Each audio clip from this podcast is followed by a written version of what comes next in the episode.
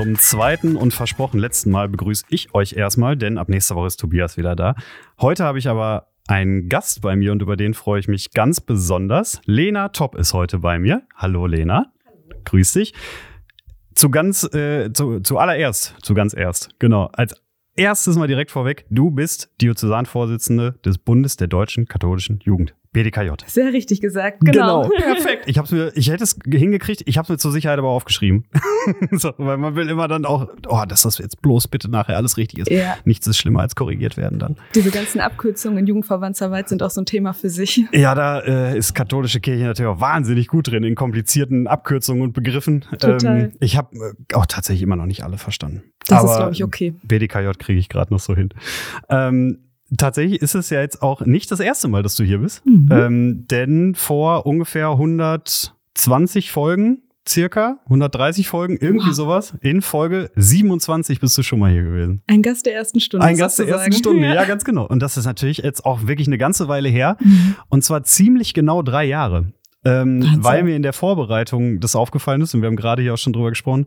Ihr habt mir nämlich damals netterweise, ähm, vielen Dank nochmal jetzt nach drei Jahren, äh, Sehr gerne. gratuliert zur Geburt meines Sohnes. Ähm, und der ist jetzt am vergangenen Sonntag drei geworden. Wie und schön. Äh, irgendwie schließt sich damit jetzt natürlich so ein Kreis, ähm, dass du jetzt auch noch den zweiten Paxcast-Moderator hier vorgesetzt bekommst und ein zweites Mal hier bist. Das freut und. Äh, ja, freue mich, dass du dir die Zeit genommen hast bin ganz gespannt. Ja? Hast du, äh, hast du, hast du Angst? Nee, gar nicht. Aber okay. es ist ein Setting, wo man sonst nicht so oft unterwegs ist. Irgendwie. Ja, das stimmt. Ähm, deswegen ist alles so live. Nicht wirklich live, aber es ist so direkt irgendwie. Mhm. Aber ich höre auch so gerne Podcast, von daher ist es cool. Es ist Auf irgendwie ja so, ich fand das jetzt so schön. Ich habe einen, ähm, also einen Sportpodcast gehört, in dem äh, Leon Goretzka, der Fußballer, sagte, naja, bei Podcast muss man immer so ein bisschen aufpassen, was man ausplaudert, mhm. weil man einerseits äh, denkt, es ist ja nur ein Gespräch, wir unterhalten uns ja hier und man vergisst irgendwann, dass das ja auch eine Öffentlichkeit bekommt. Mhm. Ne? Und gerade bei so Leuten, die wirklich in der Öffentlichkeit stehen, auch Politiker oder so, die in so einem Setting kommen, du musst ja aufpassen, dass es nicht zu plauderig wird, mhm. damit man nicht irgendwann vergisst, naja, das geht halt schon auch raus. Mhm. Und man sieht es ja auch immer öfter, dass auch aus Podcasts zitiert wird in Zitatkacheln auf Social Media und so, ne? Mhm. Dass da eben auch ja was rausgezogen wird. Und es bekommt immer mehr Bedeutung so, ne? Also so, es ploppt ja immer noch aus dem, aus dem Boden, dass immer mehr Podcasts entstehen und so. Ja. Das ist super. Ja, ja, das stimmt. Du bist damals auch das erste Mal in einem Podcast gewesen, hast du gesagt. Ja. Hast genau. du seitdem noch mal einen aufgenommen? Ja, so richtig nicht. Ich war mal hier im selben Raum für ein anderes Format. Da ging es um die Grundlagen und Eckpunkte, also dieses Papier, was ähm, hier im Erzbistum geschrieben wurde. Da haben wir uns mit Tobias zu unterhalten. Aber ich glaube, das wurde äh, eher intern veröffentlicht, so. Aber das war auch eine reine Audioaufnahme. Genau. Ah, mhm. okay. In diesem Setting quasi hier, wie ja, wir hier sitzen. Ja, es wäre sonst auch irgendwie wäre es auch verrückt gewesen, wenn du so gar keine Erfahrung mehr gehabt hättest seitdem, aber es ist ja trotzdem viel passiert. Auf jeden Fall. Drei Jahre, also sind total lang. Also kommt mir irgendwie auch viel länger vor, dass ich mit Tobias damals woanders noch, ne? Ja, damals noch woanders. Ja, in der legendären krummen Grube. Ah, krumme da, Grube. Ja, ja, da okay. hinten, in der anderen, in der anderen Ecke. Ah, ja. Aber hier haben wir ja jetzt unser kleines, feines, wie ich schon sagte, nicht ganz fertiges Studio, aber wir haben zumindest einen Raum dafür. Und ja, das ist, ist super. schön. Ja.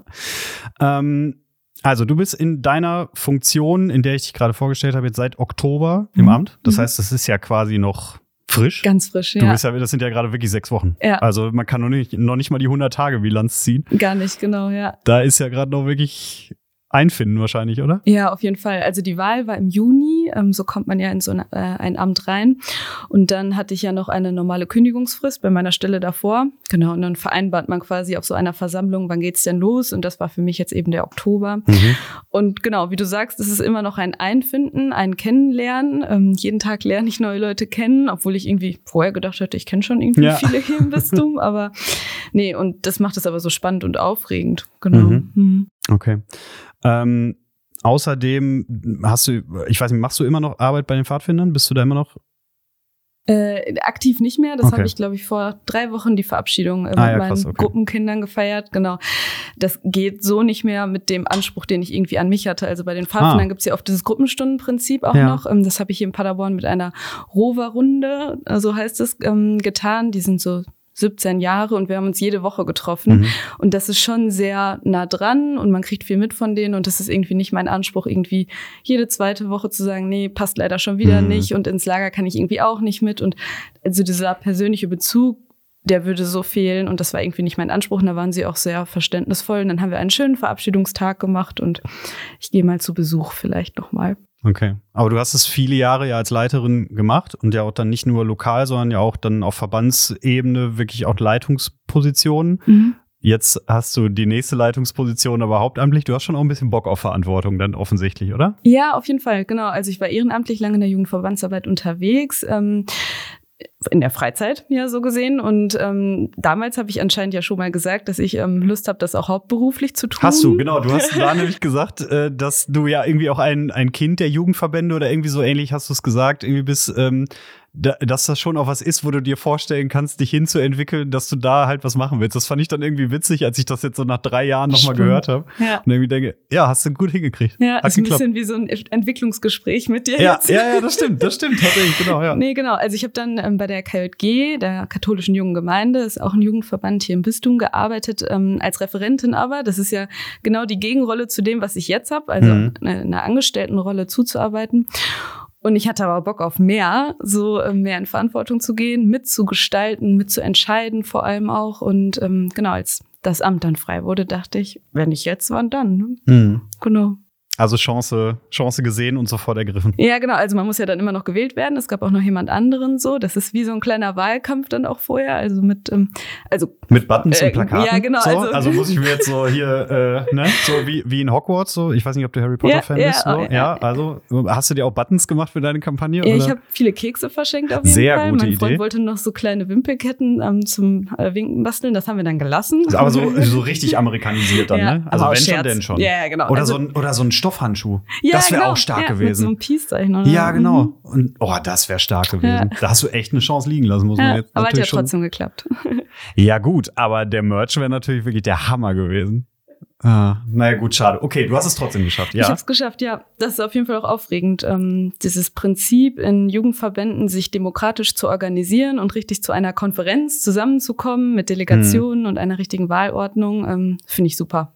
Der böse, böse Mann in mir sagt jetzt irgendwie, ist jetzt auch nicht so gewöhnlich, dass man demokratisch gewählt wird in katholischen Einrichtungen und Ja, ne, total. also und das ist was, wofür wir stehen, Stellen. auf jeden Fall, genau. Ja. Also ähm, ich kann dann anbieten ähm, in so einer Versammlung, was kann ich euch bieten, wenn ihr mich wählt, das und das bringe ich mit. Man weiß natürlich nicht, wie es wird, ich habe das noch nie gemacht, aber dann so eine Stärkung aus einer Versammlung zu bekommen mit, wir geben dir ein Mandat, wir glauben, Mhm. du kannst das, das ist ja irgendwie schön, als wenn irgendwie nur ein Chef Klar. sagt, ja, du kriegst die Stelle, Ja. ein Rückhalt irgendwie von 33 Leuten, ich weiß nicht, wie viele wir da waren, zu haben.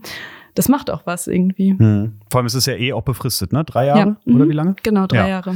Das ist ja auch nochmal wieder ein bisschen was anderes, finde ich, weil gerade ähm, deine Vorgängerin zum Beispiel hat ja, glaube ich, drei Amtszeiten gemacht. Ja. Ähm, das sagt ja auch im Endeffekt aus, dass mindestens zweimal bei der Wiederwahl die Mehrzahl eben auch zufrieden war Mhm. mit dem, was man getan hat. Weil sonst Ja. äh, stehst du da, gut, jetzt hast du gerade erst angefangen, du hast noch ein bisschen Ruhe, Mhm. so, äh, kannst das vielleicht machen wie in der Schule früher, fängst erst später an, richtig zu arbeiten. Ja, genau. So, zum Ende des Jahres So. kann ich nur ein Referat halten.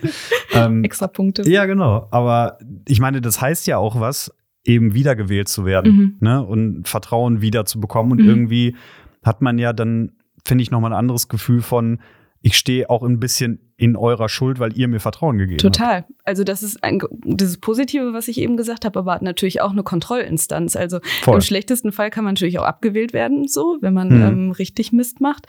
Genau, aber das ähm, nehmen die Gremien schon auch so wahr, immer zu gucken, ja, was tut der Vorstand denn da in unserem Namen? Ähm, Geht es ja auch um viel Geld und Verantwortung und Mhm. also politisches Geschehen ja auch. Genau. Ich wollte sagen, es ist ja auch schon so, dass der BDKJ eine ernstzunehmende Stimme ist, eben in aktuellen gesellschaftlichen Themen, über, darüber wollen wir auch gleich ein bisschen sprechen. Ähm, da kann man jetzt auch nicht irgendwen hinsetzen. Also Mhm. von daher ist es ja offensichtlich eben auch ein Kompliment an dich und an deine Arbeit, dein Auftreten oder deine Versprechungen, die du gemacht hast, Mhm. dass man gesagt hat, du kriegst das schon hin. Weil Mhm. ich glaube, es gibt einfach oder hat schon einfachere Zeiten gegeben, in denen man eben für so einen wichtigen Verband eben auch ganz vorne gestanden hat. ne? Ja, auf jeden Fall. Also wir kämpfen da an verschiedenen Fronten gerade, aber immer halt für die Kinder und Jugendlichen so, ne? Also ich finde, das, ähm, das motiviert mich auf jeden Fall immer zu denken, ja, wir tun das aus so einem guten Zweck heraus. Und dann stellt man sich auch diesen kritischen Anfragen und ja, Dingen, die gerade in der Zeit passieren. Hm. Hm. Okay. Bevor wir so ein bisschen genauer mal drauf gucken, was die Arbeit eigentlich ist und wie du selber das auch für dich so siehst. Ähm, du hast beim letzten Mal für Tobias musstest du entweder oder Fragen beantworten. Und damit du das nicht schon wieder machen musst, äh, kriegst du einen anderen Klassiker aus unserer äh, Paxcast-Zeit, nämlich äh, die Skala von 1 bis 10. Mhm. Und ähm, ich würde dich bitten, die Fragen einfach mal kurz mit einer Skala zu beantworten. Wenn du magst, sag was dazu. Wenn du nichts sagst, mache ich einfach die nächste Frage. Also 10 ist Zustimmung quasi. 10 ist ja. maximal ja. und 1 ist, nee, so gar nicht. Okay. Alles mhm. klar. Auf einer Skala von 1 bis 10, wie herausfordernd ist dein Job gerade für dich? U8. Oha, also ja. wirklich schon obere Kante. Ja, auf jeden Fall. Ja, das hat ähm, gerade ganz viel mit, darf ich auch was dazu sagen? Unbedingt. Ja, okay. Unbedingt. mit äh, Selbstorganisation zu tun. Also mhm. es gibt so viele Felder und Tätigkeiten und Möglichkeiten, Kontexte, wo wir unterwegs sind und gut zu gucken, wo investiere ich jetzt ähm, Arbeitszeit und Ressourcen damit es auch wirksam ist und wir uns irgendwie am Ende nicht selber verwalten. Das geht sehr schnell, glaube ich. Ähm, und das zu koordinieren in einem Tag, der auch begrenzte Stunden hat und mit Ehrenamtlichen, die dann ja auch ähm, eher Abendszeit haben und so, das ist sehr herausfordernd. Hm. Hältst du deine Wochenstunden ein im Moment? Ich frage jetzt nicht, wie viele es sind, also keine Sorge, ich will jetzt hier nicht dein Stundenkonto wissen, aber schaffst du es in, in dem Rahmen im Moment oder? Nee, es ist äh, gerade noch ein bisschen mehr, ähm, aber das ist die Challenge, das irgendwann gut hinzubekommen, auf jeden hm. Fall.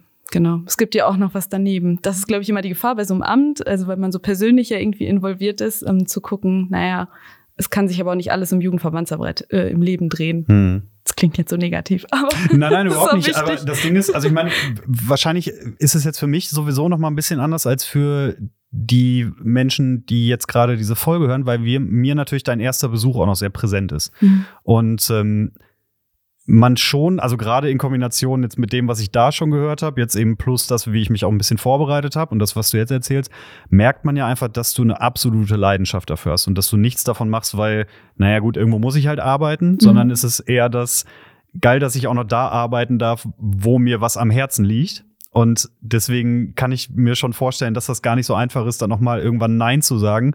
Und als du erzählt hast vorhin eben, dass du deinen dein Stamm aufgegeben ist das falsche Wort, aber als du aufgehört hast, dann da jetzt zu arbeiten und einen Abschiedsabend, hat man schon auch eine gewisse Wehmut in deinem Blick gesehen, dass das jetzt auch nicht eine hundertprozentig freiwillige Entscheidung irgendwo ist, sondern du hast halt die aus deiner Sicht beste Entscheidung auch für die Gruppe getroffen, ja. mhm. zu sagen, ich bin so oft weg, das sollte jemand machen, der es regelmäßig hinkriegt. Und mhm. damit ihr hier nicht ne, von mir abhängig seid, dann gebe ich es halt ab. Aber du wirktest jetzt nicht wie jemand, der gesagt hat, boah, gut, dass ich die Aufgabe los bin. Nee, so ist es nicht. Aber danke fürs Kompliment. Ja, gerne, selbstverständlich. Wenn das so rüberkommt, ist das gut. Umso besser.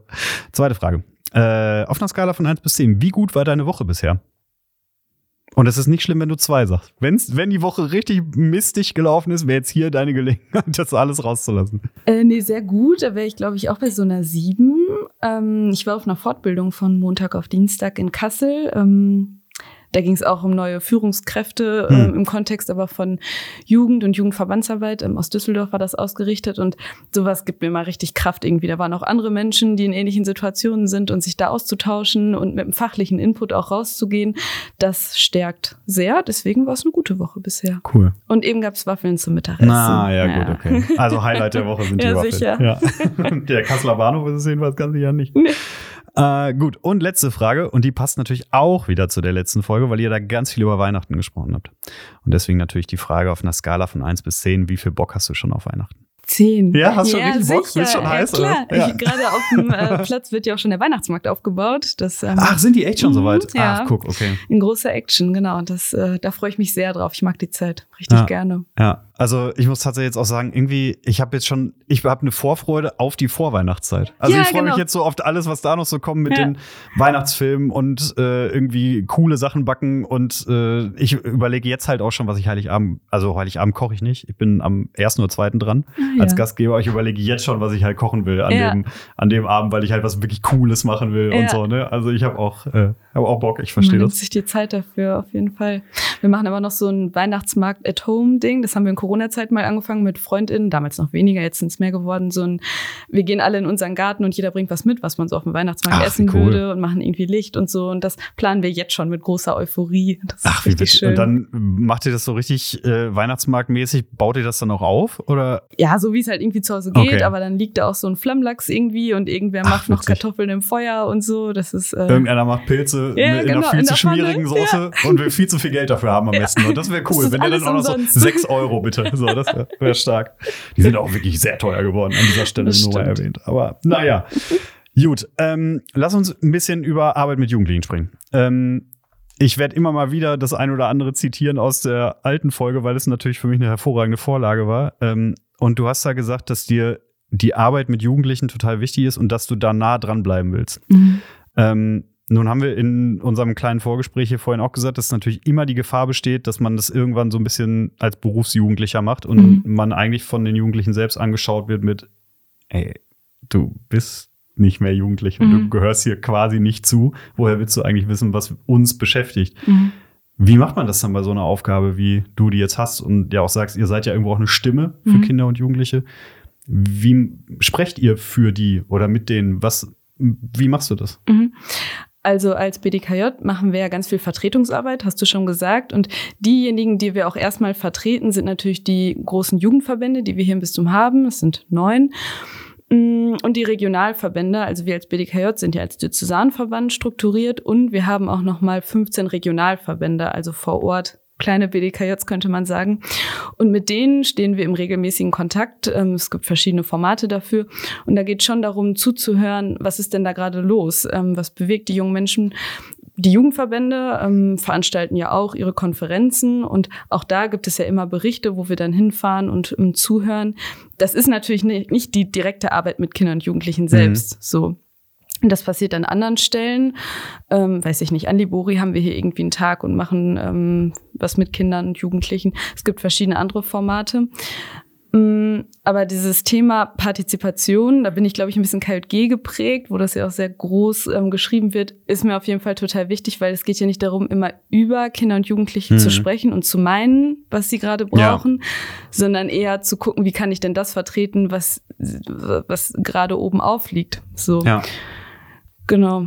Aber das ist wahrscheinlich ja auch eh auch so ein bisschen Oh, ich finde, das ist auch so ein gesellschaftliches Ding, dass ganz, ganz oft Menschen für eine Gruppe sprechen, zu der sie gar nicht gehören. Mhm. Und dann irgendwie man ja auch immer so ein bisschen ja diesen Punkt hat, ja, warum sprichst du für die? Warum können die denn nicht selber sprechen? So, ja. ich meine, das größte, die, größte Ungleichheit dabei ist ja immer, wenn es ums Thema Rassismus geht. Dann mhm. fragt man immer Weiße, die dann da in Talkshows sitzen und erzählen, was mit Rassismus ist. Und man irgendwie denkt, ja, können wir nicht vielleicht Leute sprechen lassen, die wirklich wissen, wovon sie reden? Ja, ich finde, ein ähnliches Thema ist ähm, das Thema Kindergrundsicherung. Ja. Also wo ja auch das Kinder schon im Namen ja. steckt und wieder über Kinder und Jugendliche gesprochen wird in der Debatte. Und vielleicht kommen wir ja gleich noch zu. Wir waren ähm, vor zwei Wochen auch in Berlin, ja, ich mir um da Gespräche zu ja. führen, genau, auch zu dem Thema. Und mh, also und nicht nur die Kinder sind ja ein Teil davon, sondern bei Grundsicherung sagt es ja nun mal auch, dass es um Leute geht, die wirklich auch an einem gewissen Minimum ja. sind. Egal, was es jetzt ist, ob es kulturell dann nachher ist, ob es Einkommen ist und so mhm. weiter. Das sind ja Leute, die es wirklich nicht einfach haben. Mhm. Und entscheidend tun aber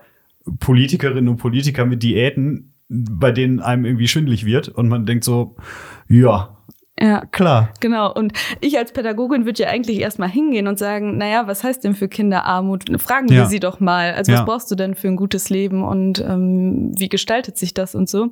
Das ist natürlich irgendwie ein Prozess und ähm, aber als Gesellschaft sind wir da, glaube ich, nicht. Diese Haltung zu haben, fangen wir doch da erstmal an. Kinder was meinst du, da sind wir nicht? Als Gesellschaft, wir sind immer schnell dabei, glaube ich, bei diesem, ähm, ich weiß, was die brauchen, ich setze mich jetzt dafür ein. Aber der erste Schritt wäre ja eigentlich, wenn man in so einer Partizipationstabelle denken würde, wir fragen sie ja erstmal, wir sprechen mit Kindern. Hm. Ich weiß nicht genau, wie der Prozess damals angefangen hat, so, aber das wäre für mich ein Anpack. Ja, das, das meine ich, ne? Also ich glaube, das müsste man eigentlich viel öfter tun, dass man, wenn man eben etwas für jemanden macht oder glaubt, dass man etwas für jemanden macht, dass man da auch einfach dann die Leute mal fragt, ob die das wirklich brauchen. Mhm. Ne? Und das passiert, glaube ich, auch gerade auch im kirchlichen Kontext einfach nicht oft genug, mhm. dass man einfach auch wirklich mal sagt, okay, was, was wird euch denn eigentlich helfen vor Ort? So, und auch, was wird euch in den Jugendverbänden helfen? Was hilft euch in der Jugendarbeit? Braucht ihr, braucht ihr noch mehr Papier? Braucht mhm. ihr noch mehr Broschüren für irgendwas? Oder ähm, würde euch was ganz anderes helfen. Mhm. Ich glaube, manchmal steckt da auch so eine Angst hinter, vielleicht kommt ja was Unbequemes oder was, was ich gar nicht so gerne hören möchte mhm. oder so gut äh, haben kann oder so. Und dann lässt man es alles so, wie es ist. Das mhm. können wir in Kirche auch ganz gut. Ja, jetzt äh, irgendwie ist man dann ja immer ganz schnell so bei, äh, bei den dornigen Chancen. Mhm. Ähm, aber ich meine, ganz ehrlich, wenn es nicht unbequem ist, dann bleibt natürlich auch alles, wie es ist. Und natürlich macht es dann auch irgendwie Arbeit. Mhm. So, aber ähm, ich meine, auch in dem Kontext hat vor einiger Zeit in einem Arbeitstreffen auf die Frage irgendwie, ob er denn von ähm, bestimmten Gruppen und so weiter Anrufe kriegt, die irgendwie Hilfe einfordern, kam dann ein äh, zum Glück nicht. Mhm. Wo man sich dann auch irgendwie denkt, ja, wenn das die Art und Weise ist zu arbeiten, also ich sage jetzt nicht, wohin diese Person gehörte, mhm. ähm, aber wenn das die Art ist, irgendwie, wie man so seinen eigenen Job und seinen Einsatzwillen definiert, mhm. kann man sich natürlich auch nur denken, ja, Prost Mahlzeit für den Arbeitsbereich. Ne? Mhm. Also für den Verein, den Verband, der da irgendwie dann dranhängt, ist es auch so, ja gut, da wird dann natürlich wenig passieren. Also mhm. müssen irgendwie andere dann wieder ein bisschen mehr Alarm machen. Ähm, ja, und eben dieses mit, mit den Leuten, ich habe es ja vorhin zu dir auch schon mal gesagt, für mich ist wirklich immer dieses Graus sind die, die Leute, die oft in Kirchengemeinden Jugendgottesdienste und sowas machen. Mhm. Weil das sind ganz oft eben keine Jugendlichen. Mhm. Und das sind dann eher so die, die Mütter der Jugendlichen mhm. und die sagen, ja, die fänden das und das total super. Mhm. Und erfahrungsgemäß wissen wir, Erwachsene wissen immer, was Jugendliche wollen. Ja, genau. Und da fragt man sich manchmal auch, machen die das jetzt wirklich für die Kinder und Jugendlichen oder macht es denen auch einfach Spaß? Ist ja mhm. auch legitim, irgendwie, um ähm, so da eine Berufung zu finden. Aber das äh, teile ich auch sehr. Ja. Es spricht ja auch überhaupt nichts dagegen, sich zu engagieren, egal jetzt in welche, welcher Frage die einen beschäftigt, wo man irgendwie das Gefühl hat, hier kann ich was geben. Es geht nicht darum zu sagen, äh, nur weil du kein Jugendlicher mehr bist, darfst du dich nicht für Jugendliche engagieren. Mhm. Aber ich finde, dass die, die eine Richtung vorgeben sollten, auch die sein sollten, die es betrifft. Mhm. Und ich finde eh, dass wir generell so ein bisschen Schwierigkeiten damit haben, Jugendlichen und jungen Erwachsenen diese Beteiligung zu ermöglichen. Ich nach wie vor ist für mich ist es ein Rätsel, warum im, warum bei der Bundestagswahl, warum mm. nicht 16-Jährige wählen dürfen. Ja, gutes Thema. Also äh, wir haben es ja damals auch in Folge 100 haben wir es, äh, meine ich, ich meine, ist ihn gefragt zu haben, weil ich die Frage auf jeden Fall aufgeschrieben hatte, ähm, dass ich auch den Bürgermeister gefragt habe, warum soll, warum darf ein 16-Jähriger kommunal wählen, aber nicht für den Bund. Mhm. Also das macht für mich nach wie vor mhm. keinen Sinn, als ob ein 16-Jähriger nicht schon ein Verständnis für gewisse Dimensionen hätte. Mhm. So, und das ist ja irgendwie, ist es verrückt. Und am Ende, die, das Gleiche ist es ja auch bei Politikern, die irgendwie Zukunftsentscheidungen treffen für eine Gruppe, die sie selbst nicht mehr sein werden. Ja. Und das irgendwie, ich verstehe es nicht. Ja, spannenderweise haben wir genau das Thema, ähm, auch als wir in Berlin waren im Bundestag mit ich sag vielleicht nicht die Partei, weiß ich nicht, äh, mit einer. Also meinetwegen musst du dich nicht zurückhalten. Du kannst alles erzählen, was du willst. In, naja, also wir hatten so Gespräche mit ähm, den Fraktionen in Landesgruppen, also alle ähm, aus der CDU, äh, hier aus NRW, mhm. quasi die äh, im Bundestag, die MDBs, die da sitzen. Und ähm, das Thema lag uns auf jeden Fall am Herzen. Und die Argumentation. Also Zugang zum Wahlrecht. Genau, ja, okay. das Wahlalter mhm. zu senken und ähm, wie sie dazu stehen. Und Männer, es waren nur Männer, es war auch spannend. Ähm, das ist in der CDU. Mhm. Aber so, oh Gott, ich kriege am Ende Ärger. Nein, ja, das ist okay, wir sagen das einfach, bleibt alles drin. So, das ist, mal, ist ein Fakt, das kann man, glaube ich, gar nicht abstreiten. Ich weiß auch nicht, ob es mit anderen Fraktionen auch nochmal anders gewesen wäre, da hätten wir, haben wir andere Themen gesetzt, aber es ist schon spannend, welche Argumentationen dann irgendwie herangezogen werden und solche Menschen so gut ja auch reden können, dass mhm. man selber auf einmal ganz schwindelig im Kopf ist und irgendwie nicht mehr weiß, wie kann ja. ich denn da jetzt anpacken, ja. da was und erst gegen drei zu sagen. Denkt, Moment, so habe ich das gar nicht gemeint. Ja, genau, ja. genau. Und dann irgendwie, also Kinder und Jugendliche, wir wissen ja irgendwie aus der Forschung, dass die ab zwölf logisch denken können, so. Also dann ist ja ein Denken schon fertig entwickelt und dann ähm, Inhalte so aufzubereiten, dass die wählen können. Also das ist, finde ich, das muss Vor allem, sein. es geht ja auch nicht darum, dass der 16-Jährige jetzt den Finanzweisen erklären soll, wie man die Staatsverschuldung löst. Ja. Darum geht es ja nicht. Es ja. geht darum, dass ein 16-Jähriger mitentscheiden können soll, ob er dafür ist, dass man weiter in erneuerbare Energien investiert oder ob er eine Partei wählt, die zum Beispiel sagt, komm, Kohleausstieg machen wir ein bisschen später. Mhm. So, darum geht's ja. Es geht um Zukunftsentscheidungen, nicht darum, dass er selber wissen muss, wie es geht. Ja. Also ganz ehrlich, wenn das das Argument wäre, dürften auch viele 30-Jährige nicht wählen. Ja. So, ja. und das finde ich dann irgendwie, also ich kann das auch einfach nicht verstehen. Ja. Vor allem, es geht ja auf anderer Ebene auch. Ja, und das zeigt so eine Haltung von, wir trauen euch das irgendwie nicht zu, wir wissen das auch irgendwie besser. Es gibt aber auch kein Bisswahlalter, also man darf ja wählen, bis man irgendwie ja. nicht mehr da ist, so. Und dann wundern wir uns über Politikverdrossenheit und dass junge Menschen irgendwie kein Interesse dran haben. Ja, also ein Schritt liegt auf der Hand, finde ich. Finde ich auch, absolut. Ja. Vor allem, weil ich finde, dann kriegt irgendwie dieses, diese Kommunalwahl, wo man als 16-Jähriger hin darf, kriegt so ein bisschen die Bedeutung von so einem Planspiel aus der ja. Schule. Das mhm. ist dann so, komm, da kannst du mal so ein bisschen Lokalpolitik spielen, mhm. aber wenn es ernst wird und wir auf Bundesebene wirklich die Dinge entscheiden, die ja wirklich dann relevant sind, also nichts gegen die Kommunalpolitiker, mhm. ihr macht alle einen ganz wichtigen Job. Aber am Ende sind halt die fetten Entscheidungen, werden ja trotzdem in Berlin getroffen. Ja. So Und da dann zu sagen, nee, aber da macht ihr dann bitte nicht mehr mit.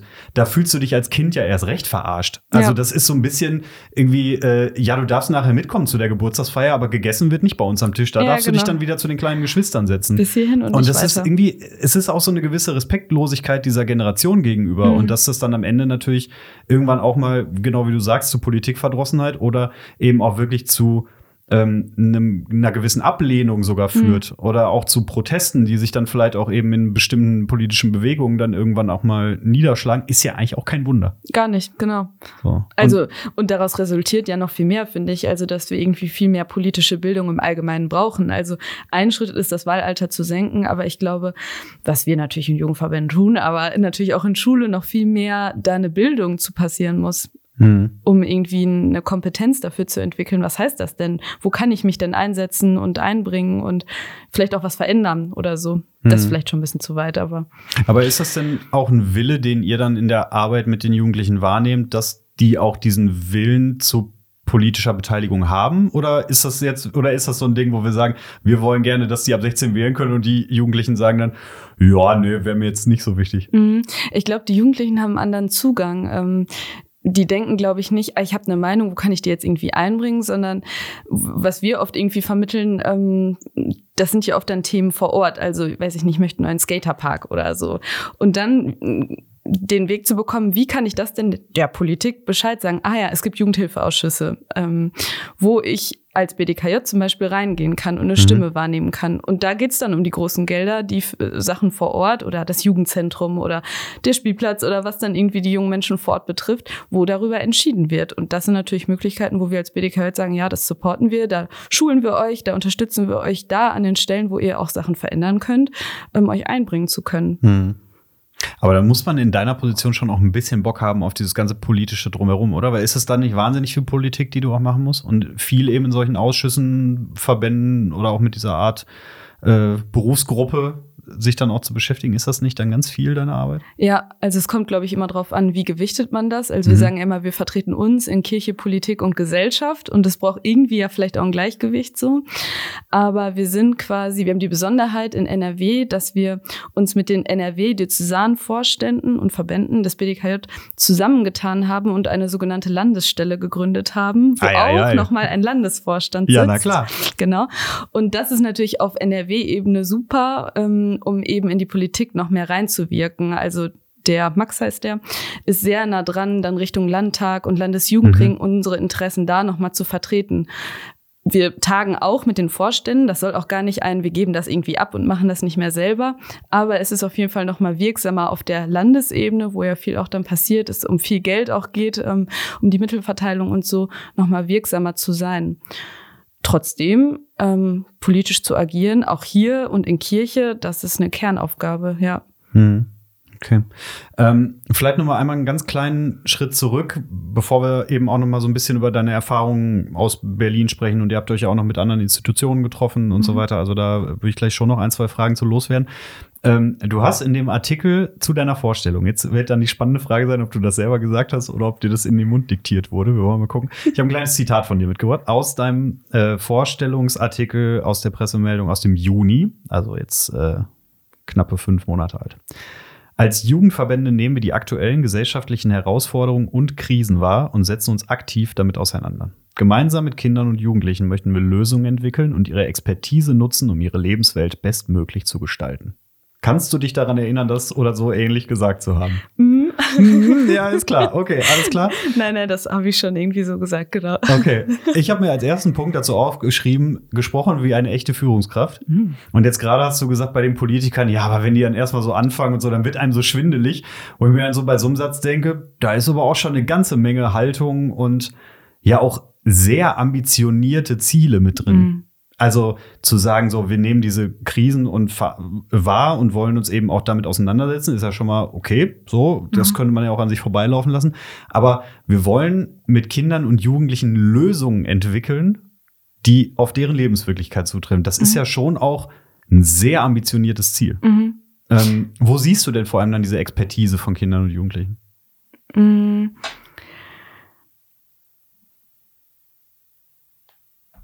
Also da, ich finde, der erste Schritt ist erstmal so dieses, sie wissen irgendwie, was sie brauchen und wofür sie sich einsetzen müssen. Das braucht natürlich irgendwie Räume, in denen sie sich ähm, dessen bewusst werden können, dass sich erarbeiten können mhm. und so weiter. Und ich finde, was da aber noch so dranhängt, ist dieses ähm, auf vielen Tagungen gerade und in vielen Studien wird ja schon deutlich, dass es vielen Kindern und Jugendlichen gerade seit der Corona-Zeit auch nicht gut geht. Also psychische Belastungen und Krankheiten und ähm, Herausforderungen und so spielen damit rein. Und ich finde, das ist ein Thema, was da so mit dranhängt, zu gucken, wie können wir denn unsere ehrenamtlichen MultiplikatorInnen auch schulen, um eben gutes Umfeld für Kinder und Jugendliche zu gestalten, gerade in Gruppenstunden und Freizeiten, wo sie dann außerschulisch unterwegs sind.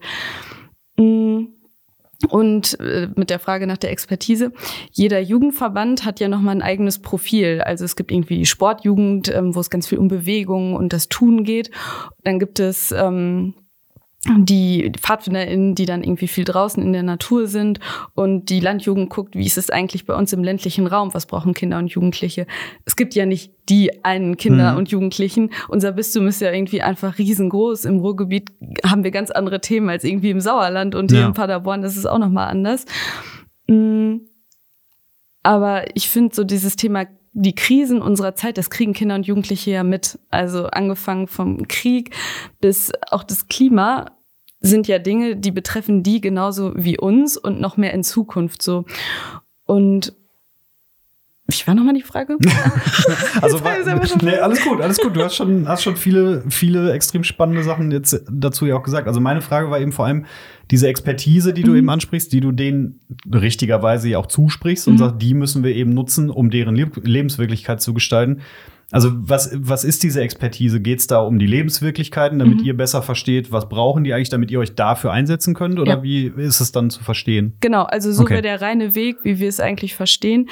Ähm, und was ich eben schon mal sagte, die Vertretungsarbeit kommt ja quasi von der Basis zu uns dann hoch, also über die Jugendverbände in den BDKJ. Mhm. So, wir können ja nicht ständig irgendwie durch ähm, das Bistum ziehen und 500 Interviews führen, um dann mhm. irgendwie in den Landtag zu gehen und sagen, ah, wir brauchen jetzt aber im Sauerland mehr ÖPNV. So, das, mhm. das, ähm, so funktionieren unsere Strukturen ja, dass es übertragen wird durch sehr konsequente ähm, Gremien und Sitzungen und Konferenzen, äh, Versammlungen, wo quasi die Inhalte und Bedarfe dann an uns herangetragen werden. Das braucht natürlich Einsatz und ähm, eine Wahrnehmung vor Ort, was ist denn hier ein Thema. Mhm. Ich, also die Frage kam mir gerade, ich hoffe, die äh, führt jetzt nicht direkt in ein Fettnäpfchen, aber ähm, darf man bei euch in den Jugendverbänden eigentlich auch schon unter 18 wählen oder muss man unter 18 sein? Ja, nee.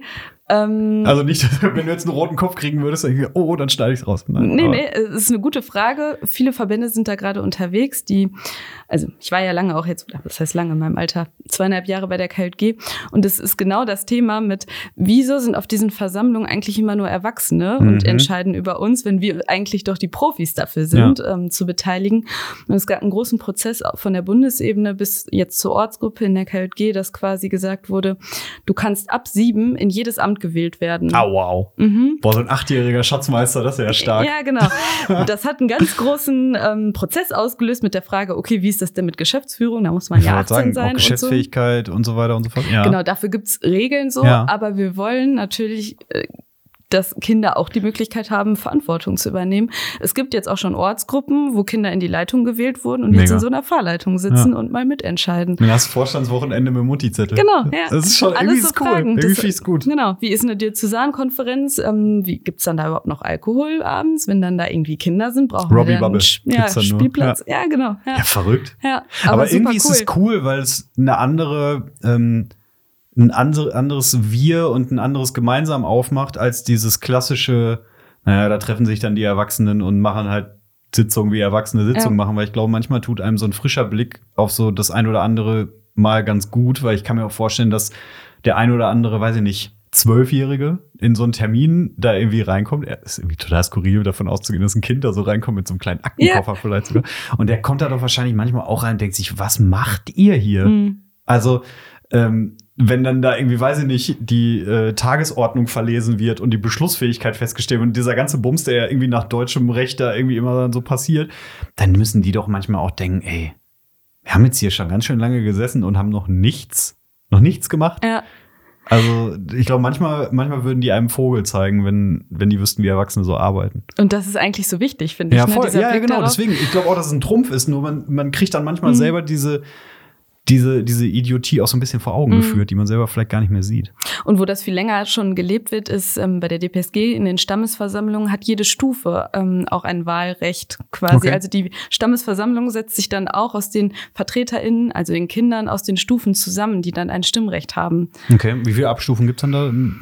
Äh, fünf. Ähm, die Biber sind jetzt noch nicht so lange dabei, das sind die ganz kleinen. Was heißt dann ganz klein? Mm, boah, mit den Ungefähr. Alters, ist das also so Schulalter? So, und, nee, oder? unter sechs. Also oh, wow. Kleinkinder. Mhm. Krass. Okay. Genau. Und die haben Die Wünsche sind sehr eindeutig, vor allem nach Schokolade und. Ja, äh, genau. Äh, ja, ja. ja Wenn wir ins Zeltlager fahren, ja, da muss da ein Schwimmbad sein oder so. Dann, ja, aber genau. irgendwie ist es, also ich, ich, ich verstehe das nicht falsch, ne? Man, man findet es natürlich irgendwie so witzig und stellt sich vor, ja, was fordern die denn wohl? Mhm. Die werden ja nicht sagen, ja, da muss aber eine gute Busanbindung sein. Sowas sagen die natürlich nicht, weil das juckt die ja nicht. Ja. Genau wie du sagst, die wollen halt, da muss was für uns sein, wo wir spielen können. Ja, genau. Und im ersten Moment belächelt man das so, aber andererseits ist es ja total wichtig, dass jemand diese Perspektive einnimmt, weil Erwachsene ja so nicht denken. Ja, genau. Oder es gibt eine Spende. Ja, wofür wollen wir das ausgeben? Fragt man in der Stammesversammlung. So. Also das Prinzip ist, finde ich, sehr klar. Und für uns ist das manchmal auch so selbstverständlich. Und dann erzählt man anderen Menschen davon und die fallen dann aus den Latschen, weil sie denken, ja. was macht ihr denn da? Ja. Ja gut, und genauso andersrum äh, denken sich die anderen, ja, warum dürfen wir euch nur die Erwachsenen entscheiden? Das ist ja super langweilig. Ja. Ach krass, ja, okay. Ja gut, okay, dann verstehe ich auch, was du, ähm, was du meinst mit Expertise, weil die haben natürlich dann schon also mindestens mal im Bereich Schokolade wirklich eine extreme mhm. Expertise. Da kennen die sich bestimmt richtig, richtig gut aus. Ja, und ich glaube auch, also die Themen in den Verbänden, seien es jetzt Wochenenden, Gruppenstunden, Fahrten, da geht's ja schon darum, Kinder zu befähigen. Ähm, du hast eine Meinung. Mhm. Was ist das denn? Sag doch mal und steh doch mal dafür ein. Also das ist schon was.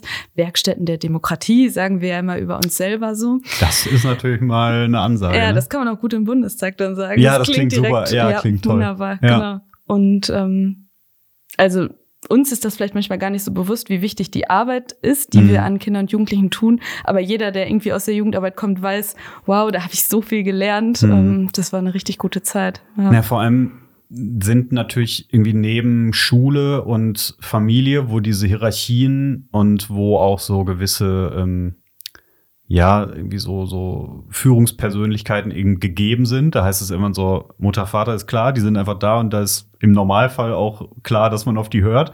Dann kriegst du irgendwann deinen ersten Klassenlehrer, erste Klassenlehrerin.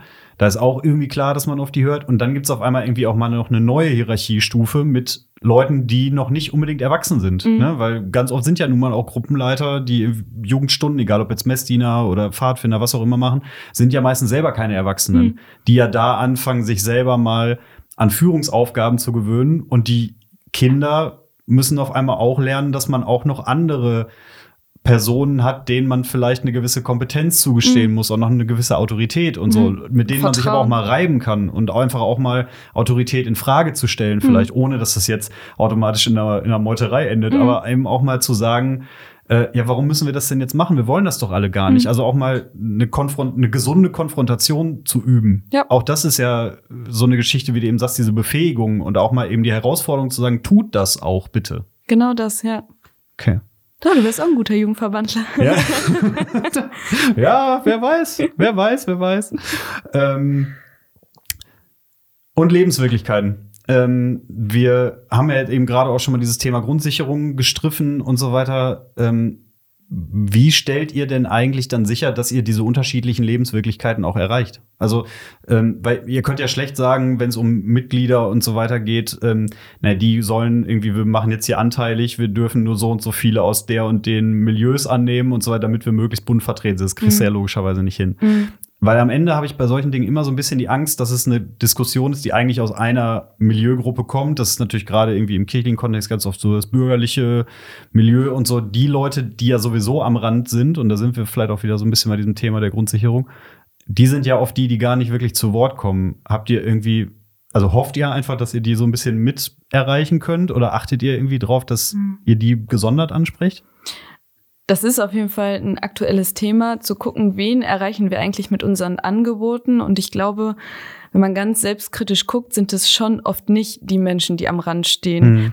Da muss man fragen, warum ist das so? Warum erreichen wir die nicht? Weil das ist ja die Mitgliedschaft in einem Jugendverband ist ja an nichts gebunden. Du musst ja auch nicht katholisch sein oder sowas oder irgendwie, ähm, wenn es um Mitglieds oder bezahlen, genau, großartig viel, ne? ja. genau, selbst das kann man, also da gibt es immer Möglichkeiten vor Ort, ähm, das noch anders zu regeln. So kostet ein Pfadfinder Mitgliedschaft kostet Geld? Mhm. Ah, ja. okay, das mhm. wusste ich jetzt zum Beispiel nicht. Genau, und da gibt es aber, also wie gesagt, Fahrgemeinden und Dinge, Möglichkeiten, dass das übernommen wird. Also es hakt nicht am Geld, dass man nicht Mitglied wird.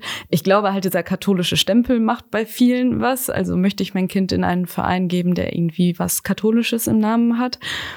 Mm, aber ich glaube, also so perspektivisch in Jugendarbeit ähm, werden wir also ganz anders uns aufstellen müssen, um irgendwie zu schauen, wie können wir alle erreichen? Also viele wertvolle Arbeit passiert ja zum Beispiel auch in den offenen Freizeitstätten oder in den, ne, in den Treffs oder so.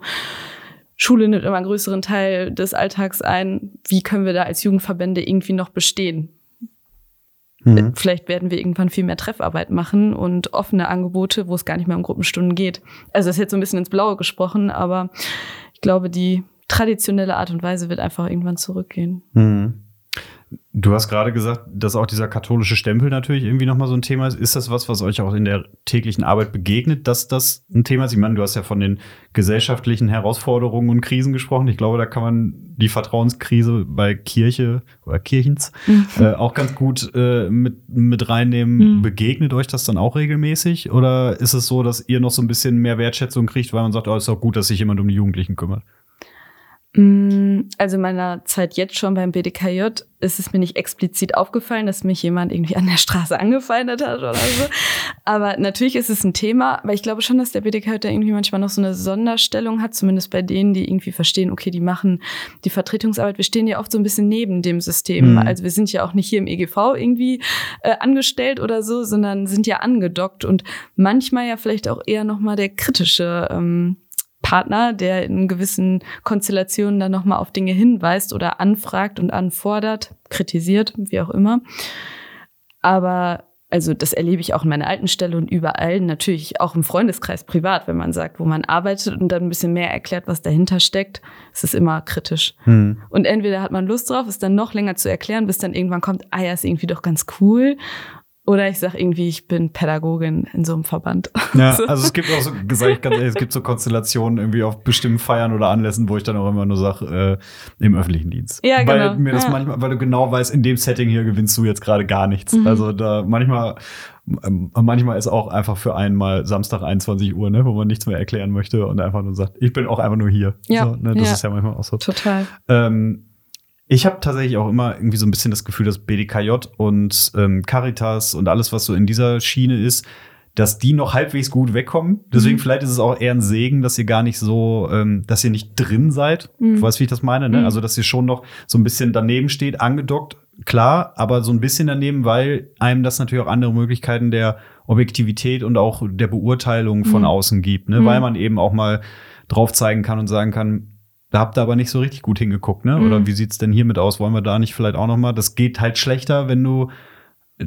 drin bist, mhm. ne? Weil du sonst natürlich immer so ein bisschen diesen Vorwurf der weiß ich nicht, auch kein unschönes Wort benutzen, so, aber so ein bisschen dieses äh, Kameradenschwein, was dann mhm. irgendwie, ne, dann den anderen die Arbeit schwer macht. Mhm. So, und darauf geht's euch ja nicht. Es geht ja nur darum, Perspektiven zu zeigen und zu sagen, habt ihr daran gedacht? Mhm. Und wenn nicht, wie kriegen wir das vielleicht noch hin? Klar, und wir können vielleicht manchmal auch ein bisschen freier einfach denken. Hier im EGV ist ja schon sehr viel Struktur und Mechanismen, die so laufen und wir sind so ein bisschen losgelöst ähm, als Bubble davon. Und gleichzeitig will ich auch sagen, wir arbeiten total eng zusammen. Also ja, ja, klar, genau. Also da, ich wollte jetzt auch nicht den Eindruck bestärken, dass wir getrennt voneinander sind. Nee, genau. Nicht. Also da, äh, das sind gerade total gute Dinge, die laufen. Genau. Mhm. Okay. Ähm, so, und jetzt wart ihr in Berlin. Jetzt habt ihr PolitikerInnen getroffen und mit den unterschiedlichsten Parteien oder habt ihr nur die CDU getroffen? Oder? Nee, mehrere Fraktionen. Okay, mhm. und habt mit unterschiedlichen Leuten gesprochen. Zum einen, ähm, Erlebst du das da auch, dass wenn ihr dann sagt, wo ihr herkommt, dann eben auch katholisch und so, dass dann äh, so einzelne Fraktionen auch so ein bisschen mhm. so ein bisschen die Augenbrauen hochziehen? Also bei der CDU wird das sicherlich eher für, oh, wie schön, mhm. äh, irgendwie wird das dann eher hervorrufen. Bei dem einen oder anderen könnte ich mir auch denken, dass der da nicht so ganz viel mit am Hut hat. Oder mhm. habt ihr das gemerkt, dass die euch anders behandelt haben, als sie wussten, woher ihr kommt? Mhm.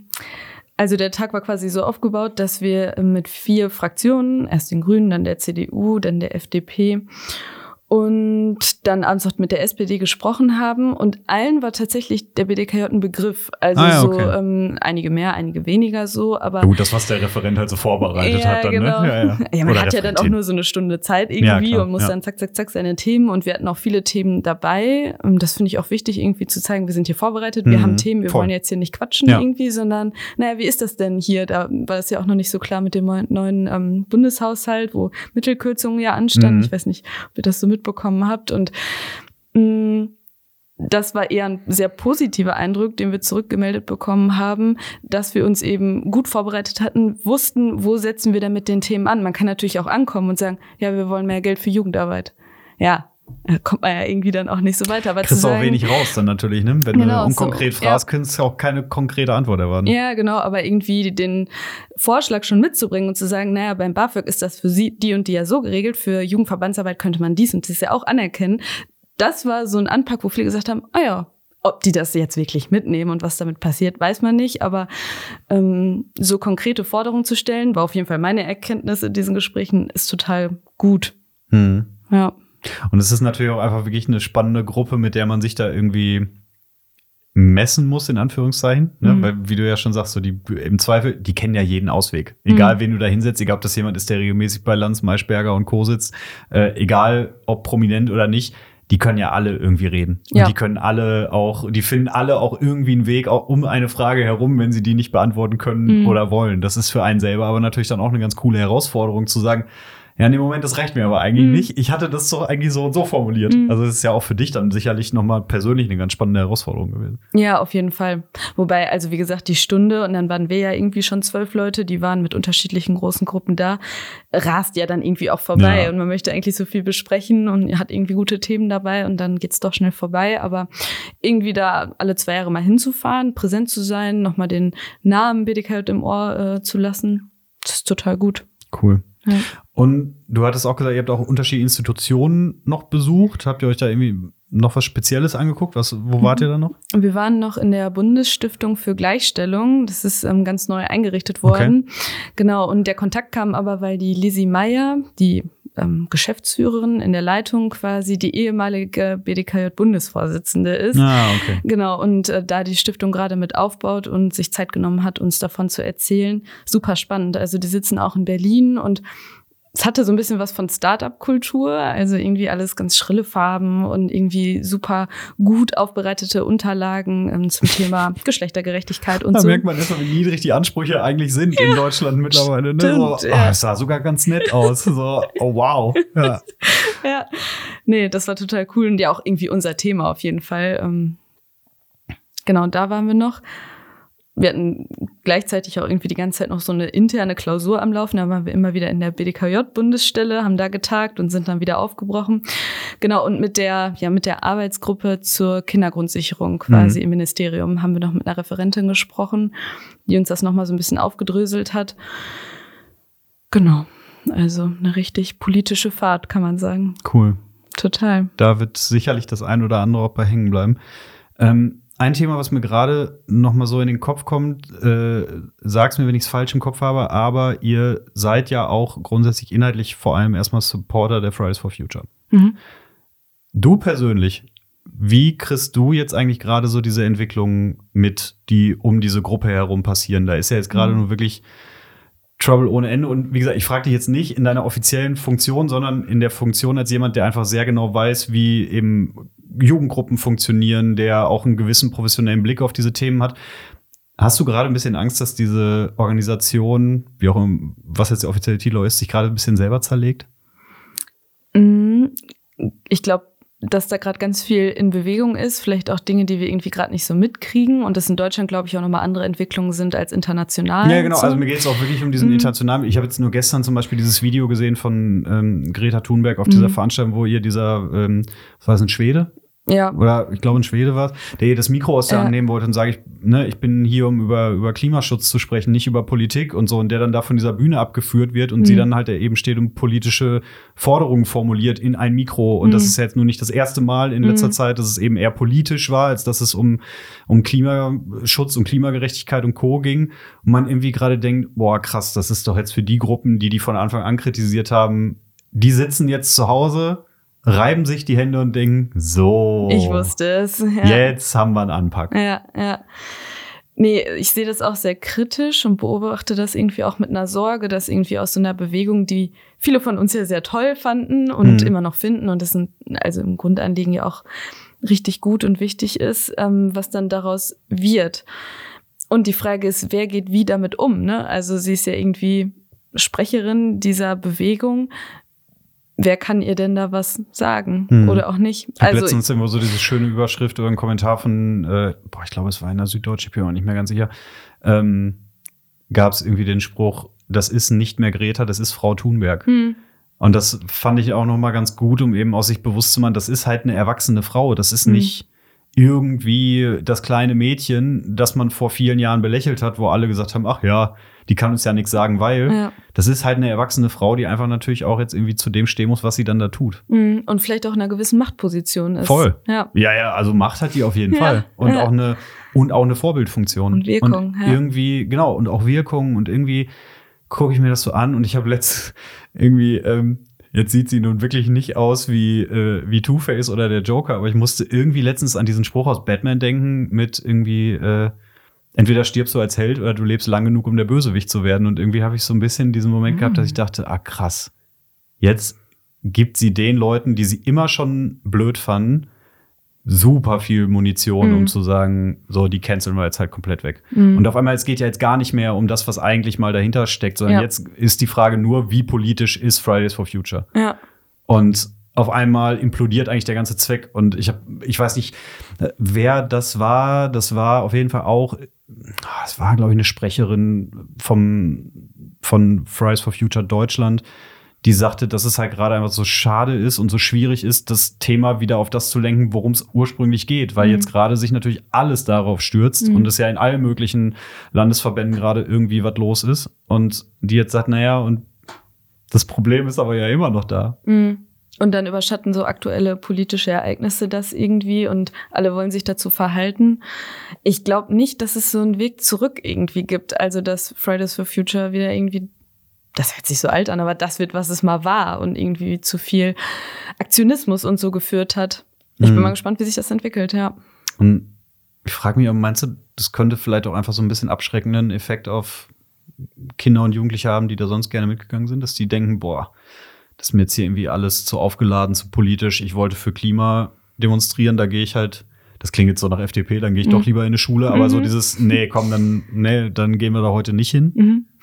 also irgendwie, boah. Ja, und ich glaube, das Thema ist ja eh aufgeladen durch ähm, die letzte Generation und so. Also, dass eh mhm. Klimaprotest, glaube ich, gerade gesamtgesellschaftlich ein bisschen kritischer gesehen wird als toll, wir gehen alle freitags äh, mit bunten Plakaten auf die Straße. So ein mhm. bisschen überspitzt. Ja. ja.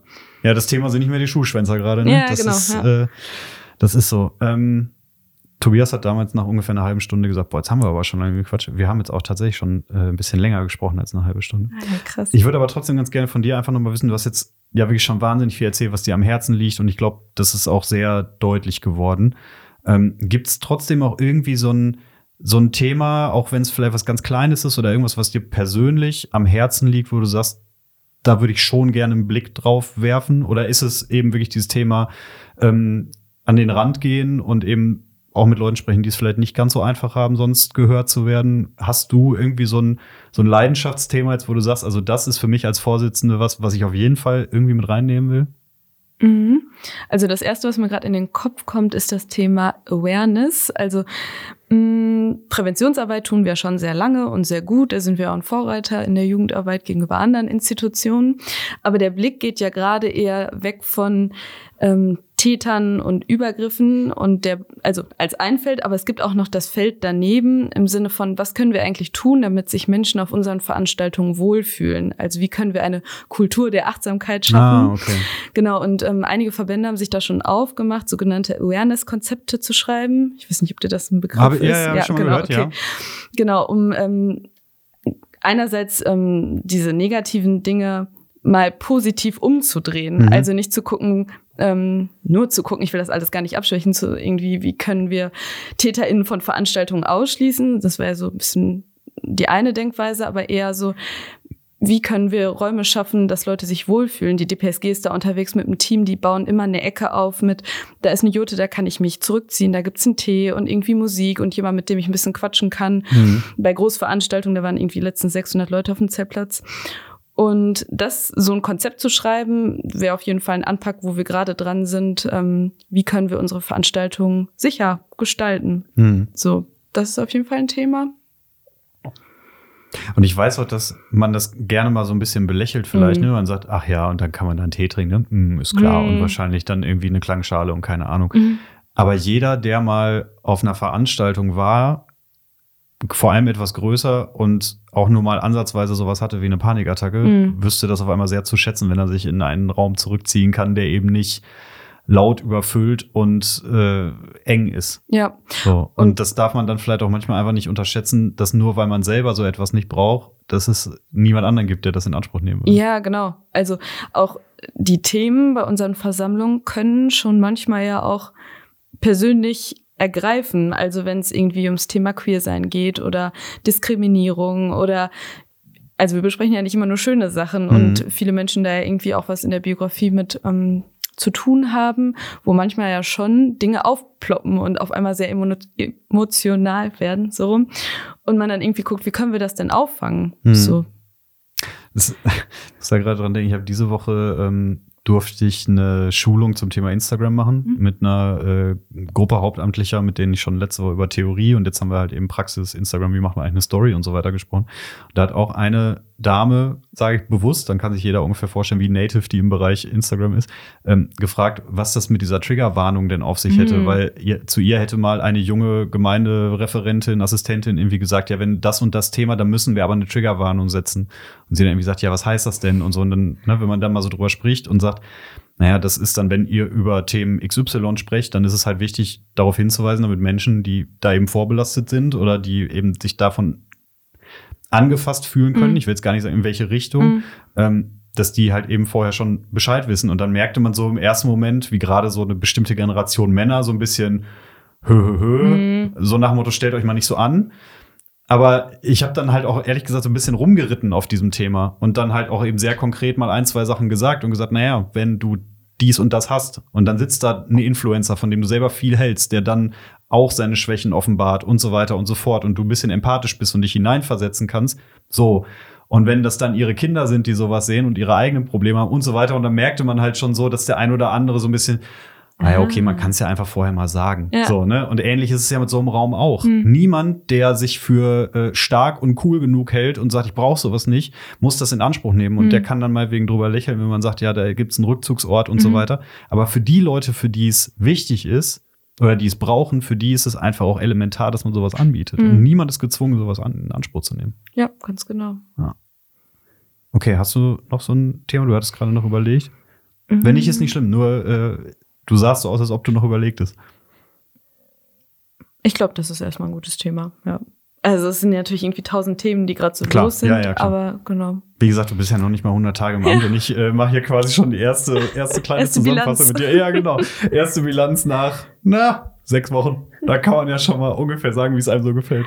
Na gut, dann äh, werden wir wohl nicht drum herum kommen, dass du irgendwann äh, Richtung Ende deiner Amtszeit einfach dann wieder so knapp wieder drei, drei Jahre, ja. äh, dass du dann noch mal wiederkommst und erzählen musst, okay, wie ist es denn jetzt gegangen und machst du, äh, machst du das noch weiter? Ja, sehr gerne. Sehr schön. Ich danke dir von Herzen, dass du gekommen bist. Das hat mir sehr großen Spaß gemacht. Gleichfalls, danke. Danke, danke für die Einladung. Ja, gerne. Mhm. Ähm, und nächste Woche ist dann alles wie immer. Nächste Woche äh, sitzt dann der braungebräunte Tobias wieder hier und ich bin dann immer noch da. Nicht mehr braun, aber dafür ist dann Tobias zuständig. Und dann ähm, machen wir mal wieder in dem alten Duo weiter. Also, vielen lieben Dank, dass du da gewesen bist. Ein schönes Wochenende. Danke gleichfalls. Euch auch allen Danke fürs Zuhören und ein schönes Wochenende. Bis bald. Ciao. Tschüss.